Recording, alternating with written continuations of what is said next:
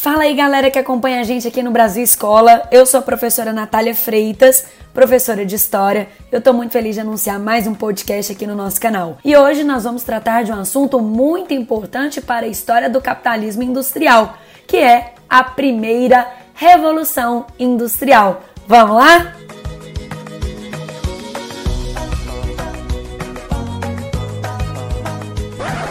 Bom, gente, a primeira Revolução Industrial, a gente pode datar esse, esse evento por volta de 1750 até 1860. Você pode encontrar uma variação aí é, é, em relação a essas datas. Então eu prefiro dizer o seguinte, ó, que a primeira revolução industrial ela começa entrando na segunda metade do século XVIII e se estendendo até ali a segunda metade do século XIX. E aí a gente precisa entender o contexto dessa primeira revolução industrial. Primeiro, ela começa na Inglaterra.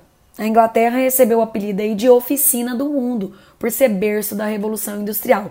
É claro que depois da Inglaterra ela vai se expandir para outros países e é marcada por profundas transformações econômicas. A gente sai de uma fase do capitalismo comercial, entra numa fase do capitalismo industrial, transformações sociais, o tempo é dinheiro, transformações políticas e muito importante, a primeira revolução industrial, ela encerra de forma definitiva a transição do feudalismo para o capitalismo. Nossa, professora, eu achei que o modo de produção feudal ele tinha desapare desaparecido por completo lá no final da Idade Média. Cuidado, o feudalismo ele entrou em crise no final da Idade Média, mas o seu colapso vai se dar aqui junto com a primeira revolução industrial. E aí a pergunta que a gente tem que fazer: por que a Inglaterra foi a oficina do mundo? Por que foi a Inglaterra a pioneira no processo da primeira revolução industrial? Bom, a gente pode levantar aqui alguns pontos que expliquem esse pioneirismo. Primeiro, a intensa atividade de pirataria que a Inglaterra exerceu ao longo da sua história. Então, essa pirataria contribuiu para a acumulação primitiva de capitais pela burguesia. E essa acumulação primitiva pela burguesia vai contribuir para o sustento da, das primeiras indústrias na Inglaterra. Outra coisa que a gente pode colocar aqui na nossa lista que explica o pioneirismo é que historicamente a Inglaterra ela assinou tratados comerciais vantajosos, conseguindo vender a sua produção, a sua produção têxtil, os seus tecidos para vários países. E um desses países foi Portugal. Isso, Portugal em 1703 assinou o famoso Tratado de Methuen com a Inglaterra, ou também chamado Tratado do Pano e do Vinho. Nesse tratado, a Inglaterra vendia tecidos para Portugal e Portugal vendia vinho para a Inglaterra, tá?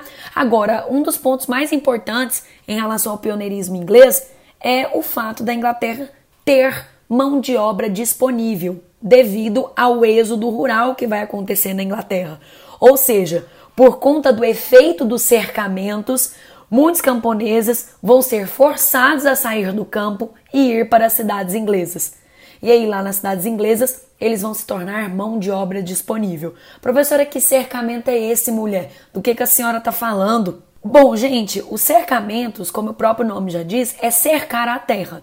Ou seja, as terras que eram de uso coletivo dos camponeses começaram a ser cercadas e passaram a ser de uso individual. Esse cercamento ele acontece principalmente, ou seja, ele foi impulsionado pelo aumento da demanda estrangeira por lã inglesa. É por isso que essas terras cercadas vão impulsionar camponeses a irem para a cidade, ou seja, para o meio urbano, provocando um êxodo rural e, consequentemente, mão de obra disponível na cidade. E por falar em criação de ovelhas, gente, essas ovelhas também foram importantes, viu, para o processo do pioneirismo inglês, porque dessas ovelhas se tira a lã e com essa lã a gente abastece uma das principais indústrias que marcou a primeira revolução industrial, que é a indústria têxtil. Mas não era só ali da Inglaterra que eles tiravam a lã, não, tá? Das colônias da Inglaterra, que eram as 13 colônias, principalmente no sul das 13 colônias, aqui na América, eles conseguiam tirar o algodão.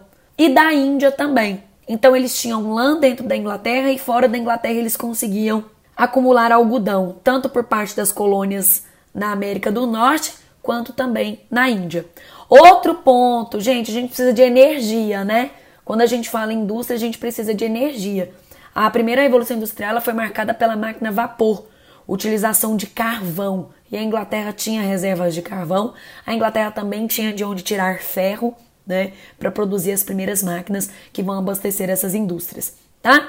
Agora, para a gente finalizar aí as explicações do pioneirismo inglês, as revoluções inglesas, tanto a puritana quanto a Revolução Gloriosa, que aconteceram lá no século XVII, ou seja, antes do processo da, da Revolução Industrial.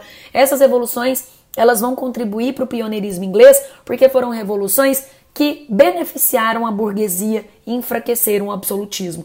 Então, essa burguesia que se fortalece com as revoluções inglesas vai ser essa mesma burguesia que vai financiar, a partir da acumulação primitiva de capital, essa primeira revolução industrial.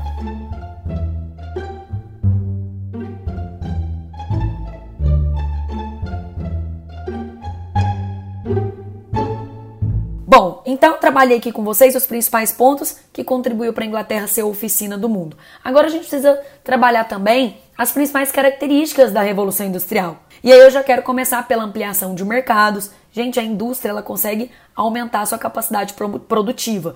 Então, para essa indústria funcionar, tem que ter consumo. Então, tem que buscar ampliação de mercados, introdução de tecnologias na produção, uso de carvão, máquinas a vapor, transportes a vapor, como o navio e o trem. A energia humana, aos poucos, ela vai sendo substituída pela energia mecânica e as oficinas artesanais, que a gente chama de manufatura, vão ser trocadas por fábricas, ou seja, por maquinofaturas. A classe burguesa a partir da primeira revolução industrial, ela passa a ter um forte controle sobre a economia, que é a economia voltada aqui né, para o capitalismo industrial, e também sobre os meios de produção. Nessa primeira revolução industrial, gente, eu quero destacar a indústria têxtil, que é a indústria de tecidos, e também as indústrias siderúrgicas, né? A necessidade do ferro fundido até para a produção de máquinas. A livre concorrência e capitais particulares também marcaram as principais características da primeira revolução industrial. Eu sei que eu tô falando muito aqui da, da, da questão da, da Inglaterra, né?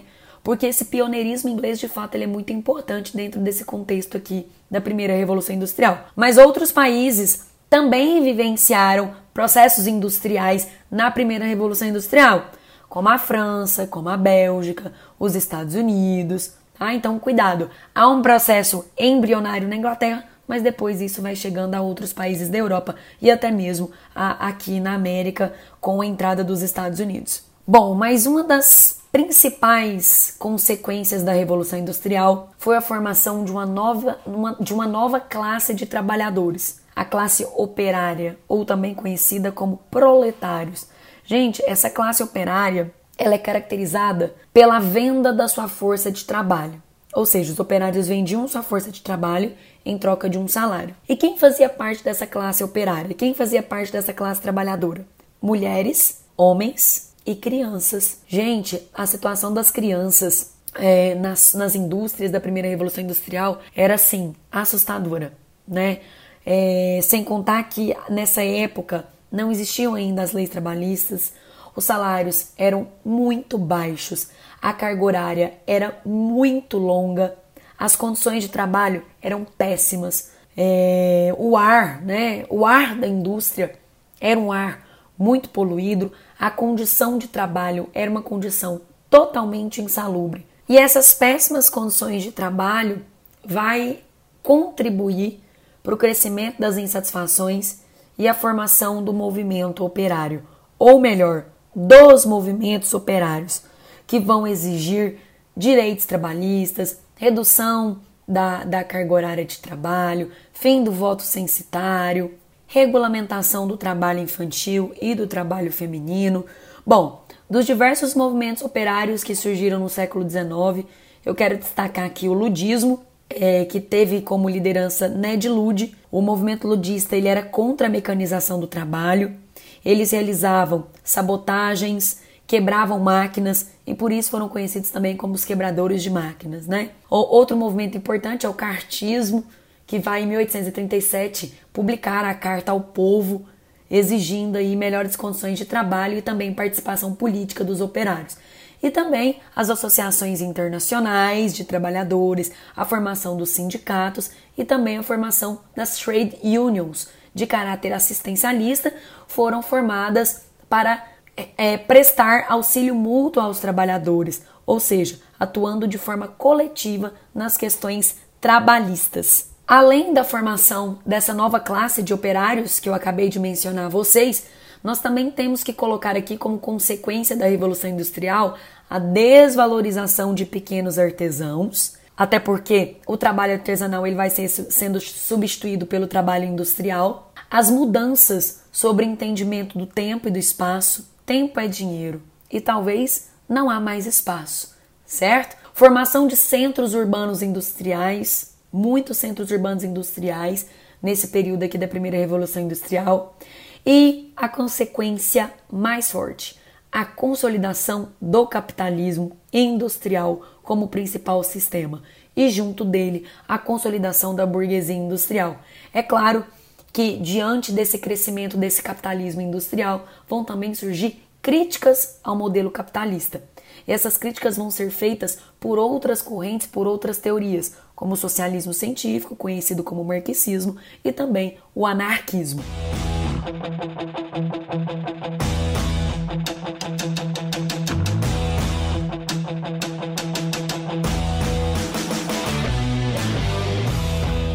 Bom, pessoal, aqui nós trabalhamos as características uh, e as consequências da primeira revolução industrial, ou seja, transição do século XVIII para o século XIX. Mas ainda há outras três revoluções: a segunda revolução industrial, a terceira revolução industrial e a quarta revolução industrial. Mas esses, mas esses outros tópicos relacionados às revoluções industriais eu vou deixar para um próximo episódio. Tudo bem? Espero que vocês tenham gostado e encontro vocês em breve. Tchau, tchau. Beijão!